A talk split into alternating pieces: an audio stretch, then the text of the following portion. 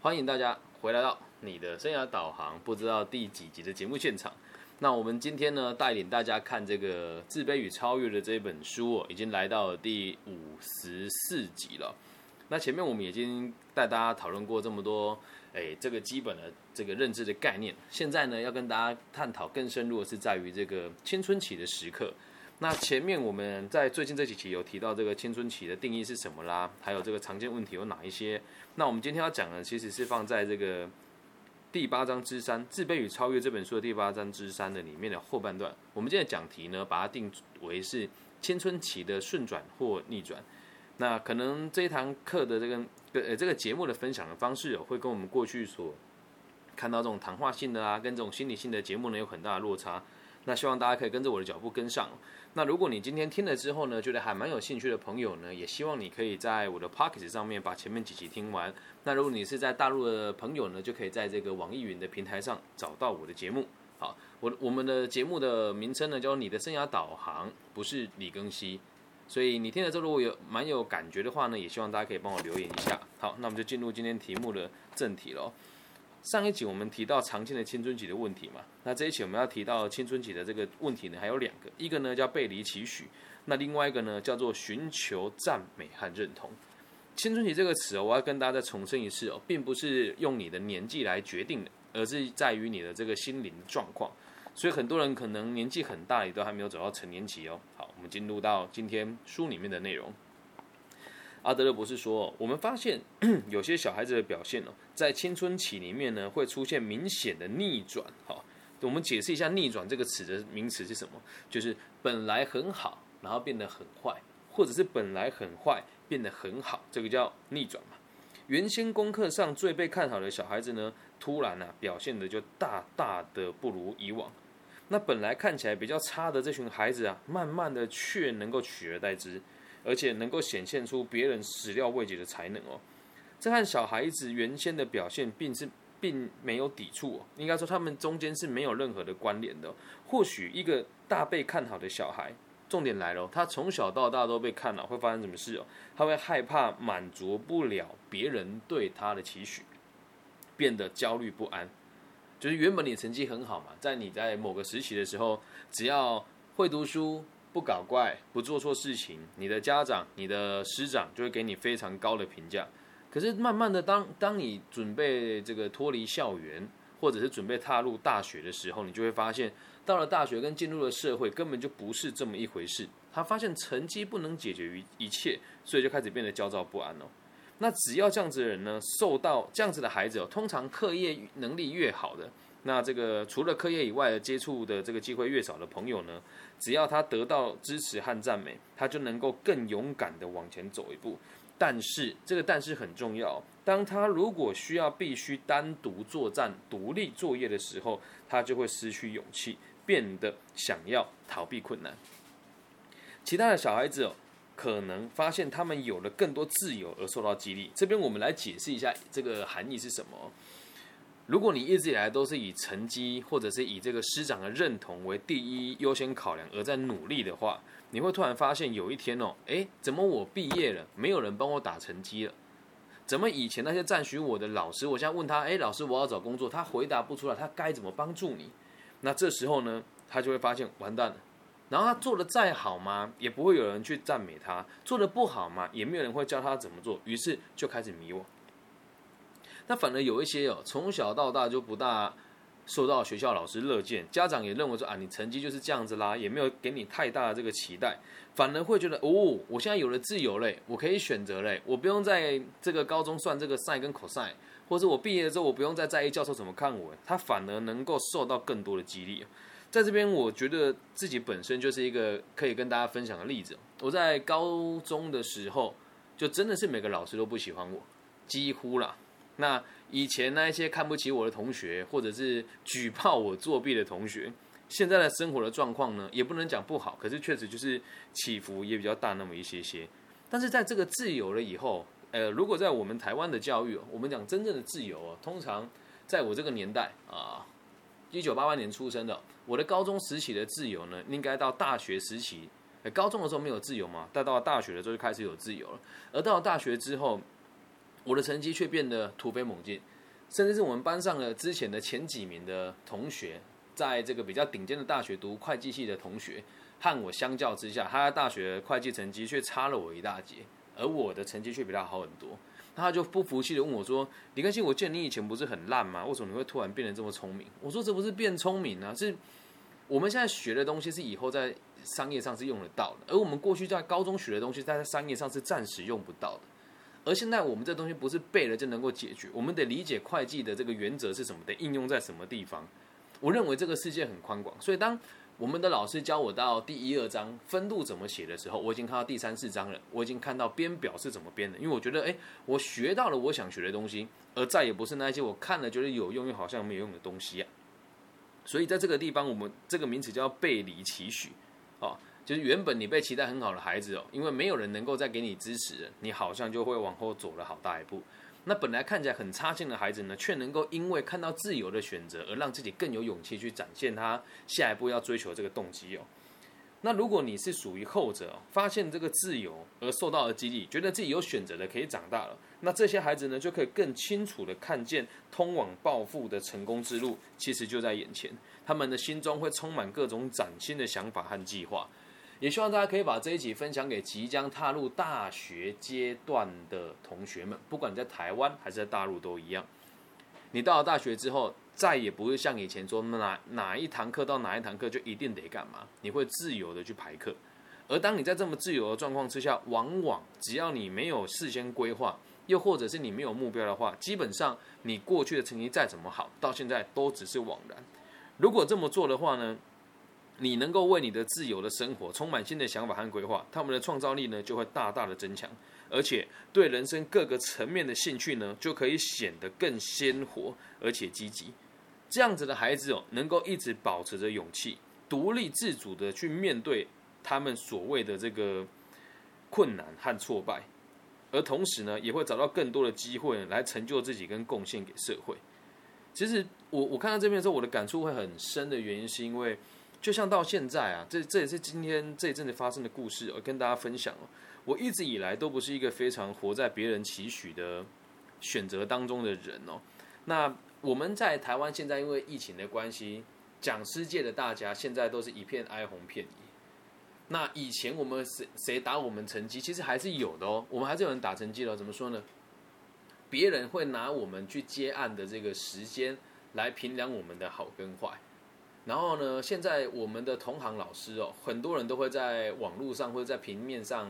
抱怨，说自己线上课程做不好啦，行程被改变啊等等的。然后或许是说，哎，现在生活不好过啊，又或者就是打肿脸充胖子，是躲起来不跟大家相处。那我一直以来都是秉持着希望可以协助大家的这个状况来跟大家互动。于是我在我们某一个讲师的互动群组当中，这些讲师里面就包含各个大学的这个。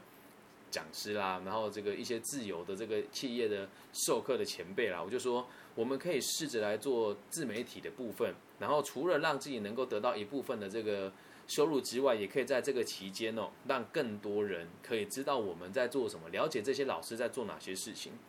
这个群组有八十几个老师，没有任何一个人回复我。那我我会在这边提的原因，是因为也有人跟我讲说啊，李根新你做这个自媒体是没有用的东西啦，然后你也没有钱做广告啦，你看看现在台湾的这个媒体的排名，你排在什么地方啊？哎，这也这也蛮蛮妙的。我之前在 Apple p o c k e t 上面排第六十七名，而现在我找的时候已经找不到了。我我这个觉得我也都不意外。但如果今天我用这样子的方式来衡量我做教育的话，那是不是又是？换一个方式是让别人来替我打成绩，用金钱打成绩，用知名度打成绩啊！然而我没有啊，我也对这个自由的下一步充满了各种新奇的想法和计划。你要用个比较严格的方式说，疫情的崛起让每一个人又重新的遁入青春期，这个说法也说得过去，也说得过去。怎么这么说呢？在青春期的时候，是从你一无所有，准备踏入成人期，要拥有家庭，拥有事业。拥有自己的交易圈，一切重来。而在疫病期间的时候也是一样啊，大家也是一切重来啊。那大家还不是都一起回到青春期了吗？如果你要拿过去别人给你的这种评价来衡量你自己努力的这个的动力来源，那你一一定没有办法好好的进步了嘛。所以记得哦，如果你也在疫情期间受到了冲击的话呢，不妨参考一下这个想法，我们可以做一些新的别人没做过的东西，然后对这个挫败呢保持好这个持续向前的勇气，也不要拿你过去的成就来限制你自己啊。我在读这章的时候就很有那种感觉，是我们之前有一集叫《小时了了，大未必佳》嘛，前面几集有提过嘛。那这这里也是跟大家分享，就算你已经四十几岁了，五十几岁了，当你重新的又遇到一个挫折的时候，你就告诉自己，我只是回到青春期而已，我只是回到十七岁而已，只是回到当时一无所有的年代，我重新来过，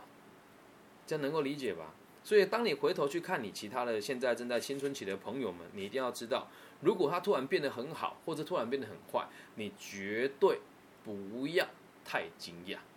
这样能够理解吧？有的人呐，被管的时候才有办法把生活过好；有的人呐，不被管的时候呢，哎，反而是表现的不怎么样。所以，不要活在别人的期待里面。接下来就要带到我们书里面的下个章节了。这里呢，也希望大家可以仔细的听。如果有笔记的话，你可以把它抄下来，因为会降低很多人在未来的社会上被骗、被欺瞒、被欺负的机会哦。早期呀，感觉自己接受到冷落和忽视的小朋友呢，在和其他人伙、其他人类的伙伴建立较佳的关系以后，就会开始希望博得赞美。本来没有什么人理你，而后来开始有人关心你的的时候，你就会希望别人能够更加的关注你跟赞美你。有许多人哦，极度渴望受到别人的激赏，过于这个寻求赞美，对这件事情哦，对于男孩来说特别危险的哦。但是呢，有许多女孩更会因此缺乏自信，他们呢会把别人的认同和赞美哦，作为证明自己价值的唯一方法，作为证明自己价值的唯一方法。好，那现在在我们现在这个年代，我们讲什么叫做别人的认同和赞美，就是网络上的名气。我在接下来会再推出一个小小的不同的带状节目，就是前面几集我们邀请了很多这个北京大学啊、同济大学啊、这个人民大学啊这些很顶尖的大陆的大学生来做专访。那接下来也会想要想聊一聊我们台湾的主流的市场的这些人到底在做一些什么事。所以我也跟网络上的一些网红发了信呢，想要专访他们来看一看他们的生活怎么过。但但他们未必会真的接受我的专访。但就是因为今天做了这一集，我才想要做这件事情哦。所以如果我们会一直希望得到别人的激赏呢，就会变成怎么样？对男孩来讲很危险，为什么？他会被别人操控嘛。那对女孩来讲呢？越多人关注她，感觉越有自信。但实际上这都不是真正的自信哦。如果女孩子很容易变成那一种懂得取悦他们男人的猎物，那就糟糕了。阿德勒博士说，他遇到很多在家里得不到赞美的这个女孩子哦，开始有了性的关系之后，并不是为了证明他们已经长大，他们认为用生理去取得别人的赞美和注意是他们的最后一枚筹码。所以，不管你是男性还是女性哦，这边你一定要告诉自己，还有在跟青少年相处的时候，绝对不要用过度的赞美跟认同，还有鼓励，理解吗？如果你的孩子或者你的青少年会因为你的鼓励而往前走那么一步的话，代表他期待的是你给他的关注，而不是他有能力解决这个问题。台湾现在有个协会叫阿德勒什么什么研究协会，他们就在上面说我们要鼓励青年什么什么什么的。我就在那边提说，在第八章里面很明显的讲到，在青春期时期，如果过于认同跟赞美，会让他们沦为别人的工具。到目前为止都没有人回复我，所以我也希望大家，如果真的想要真的学习阿德勒的东西的话。请大家 follow 我的频道。网络上很多他其实连这本书是什么他都没读过。这本书叫《自卑与自卑与超越》，是阿德勒博士最经典的一本著作。但是你会看到很多人在讲什么阿德勒的心理学啦、被讨厌的勇气啊、被讨厌的心理学啦，他们对这是不懂的哦。所以请大家务必把这本书从头到尾翻完，并不是像那像我们一开始接触到那个前导的书叫《被讨厌的勇气》，并不是你有勇气被讨厌事情就结束了，没有这么简单了。好，那我们回到书里面来，书里面举一个例子哦，他说。阿德勒说一个故事哦，他是出自于贫苦家庭的十五岁的女孩子的这个例子哦。这个女孩呢有一个哥哥，但是啊，在她童年时期的时候总是一直生病，妈妈花了大部分的时间要照顾这个哥哥，而且就没有什么太多的注意力在这个女儿身上。此外，小时候她的爸爸呢也很常在生病，这严重的限制妈妈关心她的时间。她处于一个其他爸爸跟哥哥这两个成员的身体健康都不是非常好的环境之下。妈妈给他的关注就少了嘛，于是这个女孩子急于需要关爱和注意，但她无法由家里面找到这样关爱跟注意嘛？你能怪这个家庭吗？可能也不行嘛。接着哦，最最糟糕的是后来有个妹妹出生了，而这时候呢，爸爸的健康已经恢复了，妈妈可以全心的全心全意的来照顾这个妹妹。而后来造成什么样的结果呢？这个女孩觉得她是家里唯一一个没有得到父母关关爱跟感情的小孩。她把这份情感压在心里面，不停的忍耐着。于是她在家里的表现呢，非常的乖巧，也是学校里面最优秀的学生。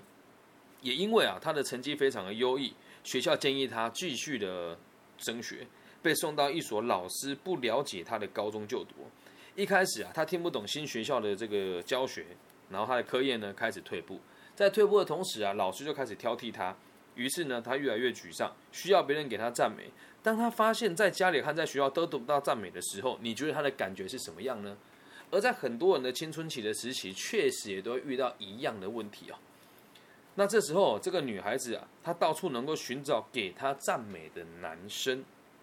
而经过了几次的经验之后呢，她和一个男孩子离家出走了两个礼拜哦。她的家人非常的担心，也试着到处去打探他的行径。但在过了不久之后，他发现依然赞美不了自己，他对他自己是无法肯定的嘛。于是他开始后悔自己荒唐的行为，后悔喽。来，这个这个这个东西，你想一下，原本在家里跟在学校都得不到人家的认同，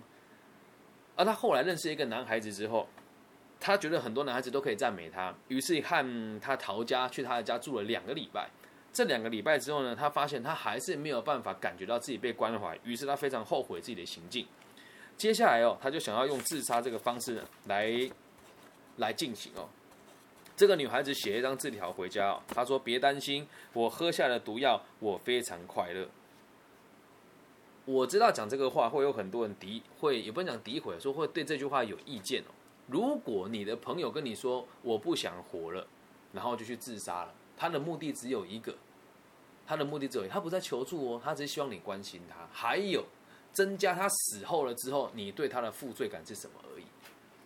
这样子的朋友我有遇到过，而如果遇到这样的状况，我会马上打电话给他，传讯给他说：“我尊重你个人的选择，我觉得很遗憾。那希望你可以找我谈一谈。但如果他已经执意要离开，才告诉你，他说：‘嗯，你是我生命中最重最重要的最后一个人，不用搭理他。’啊，在华人世界很这样讲，什么死者为大，不珍惜自己生命的人呢？我们没有必要尊重他的，这样能够理解吧？”所以他回的这个字条说：“别担心，我喝下毒药，我非常快乐。”其实他并没有去自杀哦。我们能够了解原因哦，他只是希望他的父母可以关心他，他感觉自己用这样子的方式还可以吸引爸爸妈妈他们的同情，所以他并没有自杀，一直在那个地方等他的妈妈回来把他带回他的原生家庭。如果这个女孩子啊了解她所有的努力呢，都只是为了获得别人的欣赏，那就没这个困难喽。代表了什么？她自己也不认为自己这个行为是为了让别人注意她。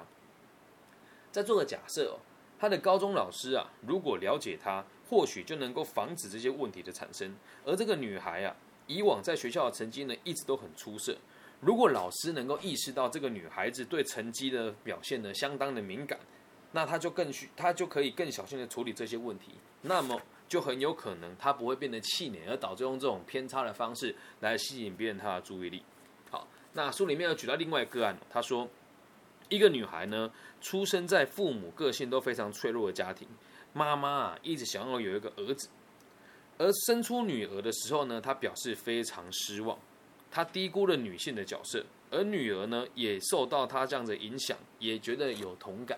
很多妈妈都会说：“哎呀，怎么又生了男生呢？或是这么哎，这个在这个家庭里面，如果没有生到一个男性的宝宝，我在这个地位就不保。这个概念也会生根植入在他的下一代身上那其实这个女儿在这个环境长大很可怜哦，她不会只有一次听见爸爸和妈妈说：‘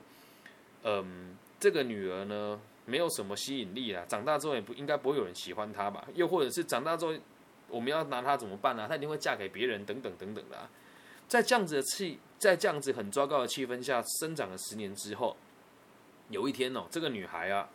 看见了一封妈妈朋友寄给妈妈的信。这封信里面写的什么呢？她竟然安慰她妈妈说：“虽然只有一个女儿，但她还年轻，有时间可以再生一个儿子。如果你的个性也是三姑六婆，我拜托你啊，不要去跟别人助长这种歪风，说什么生儿子才值钱，生女儿没有用啊，女儿嫁出像泼出去的水一样，没有这种事哦。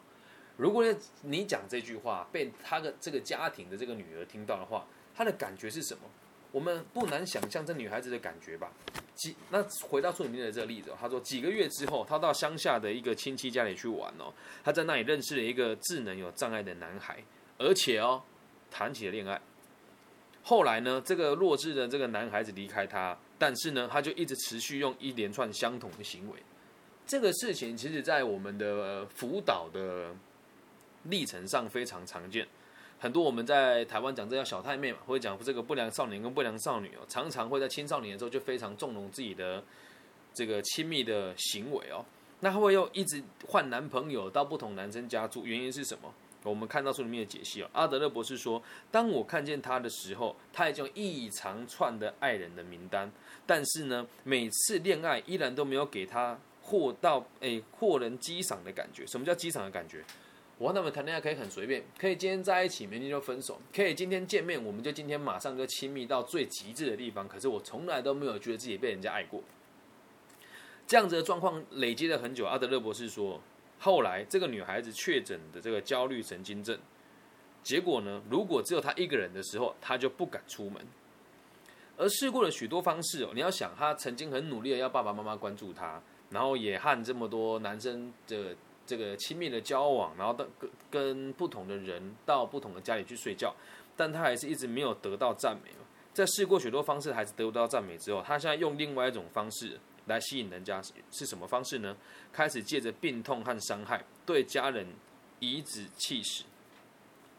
以前很认真、很付出，用各种方式想要夺得人家的注意力也都没有用。而现在他只要跟别人讲他有病，他的家人就可以一直听他说话，就可以关注他嘛。那家里的每一件事情都要经过他的批准。如果父母不从的话呢，他就会说他要自杀，然后他会这个大哭，麻烦吧？要让这个女孩喜欢她自己。我们该怎么做呢？以及要让她相信在青春期度过这些过度强调的排斥感，我们该怎么做呢？这就是相当困难的地方。而这件事情哦，回归到根本哦，就是要让大家有个观有个概念哦。如果我们要帮助这样子的孩子，只能告诉他，你过去的认知是错误的，你过度的强调的这种被排斥的感被放得太大了，而且我们本来就不应该活在别人的期待里面。现在这个个案的状况是从小到大都没有被别人肯定过，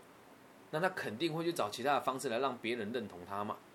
这样能够理解吗？所以当你现在只要看到任何一个青少年、青少年跟你跟你问说我我还好吗？你觉得我怎么样？你都可以很老实的告诉他，我觉得你很棒啊。但是，但是我不认为你要得到我的赞赏以后，你才有办法认同你自己，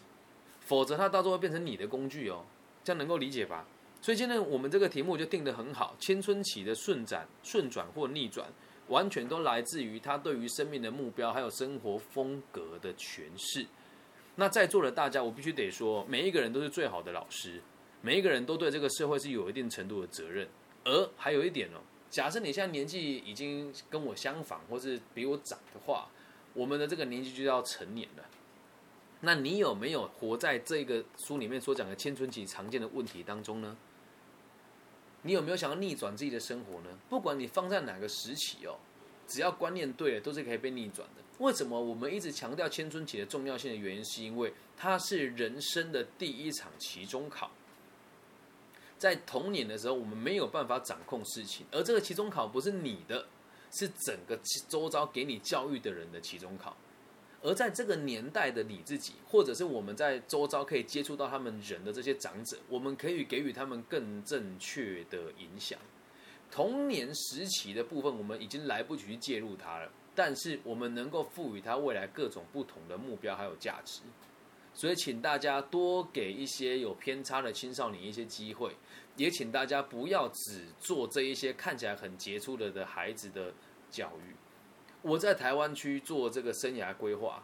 台湾的顶顶尖大学台青教城镇绝对不会聘我去。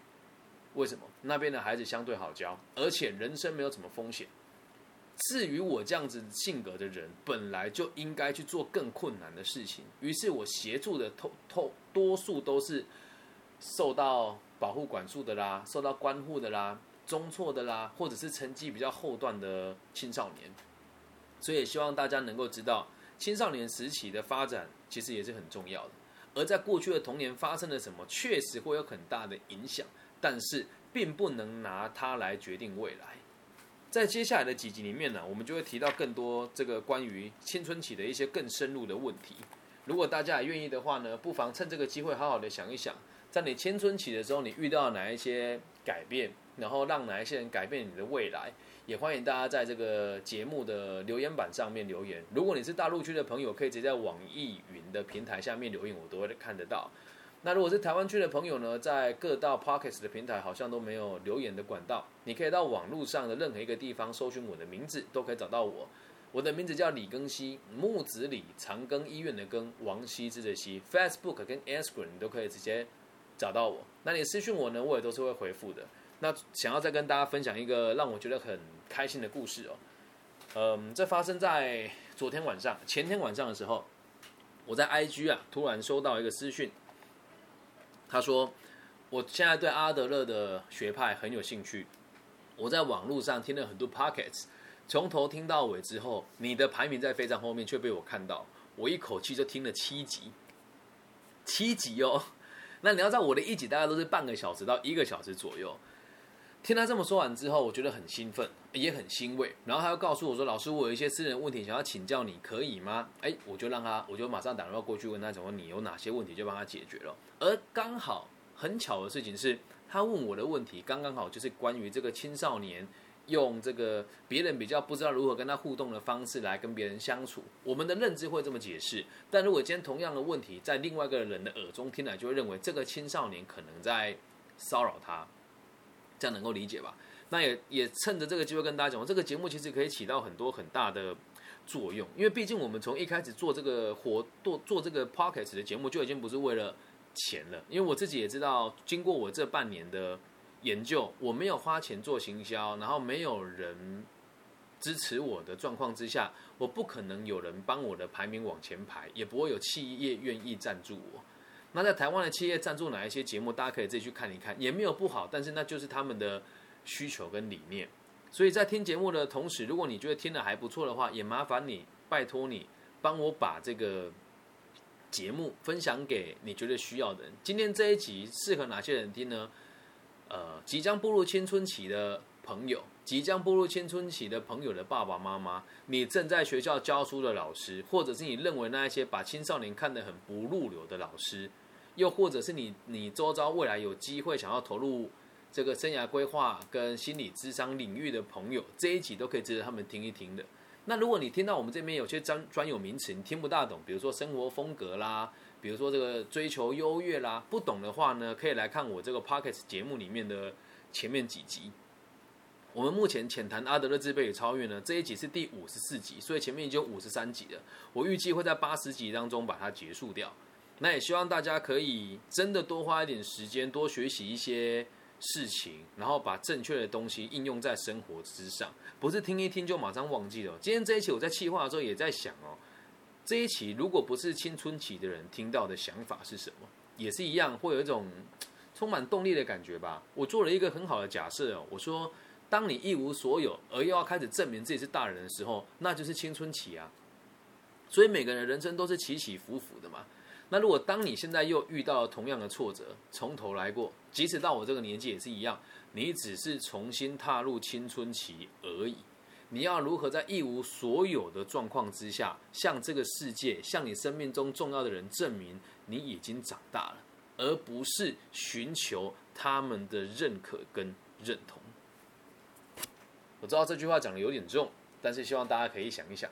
那以上呢，就是我们这一集今天全部的内容，希望大家会喜欢，也希望大家青珠青春永驻，身体健康。然后未来，如果你没有想要听我讲哪一些议题，又或者是你认为我在研究个体心理学的这个事情上面有哪一些不够圆融或者不够好的地方，也欢迎你随时指正我。我真的很期待可以找到一个人能够和我一起讨论个体心理学。因为在台湾现在有个协会叫阿德勒什么什么研究协会，我去那边留了言，他们都没有回复我。而他们的这个发言当中有很多很明显的是对这个东西好像没有透彻的理解哦。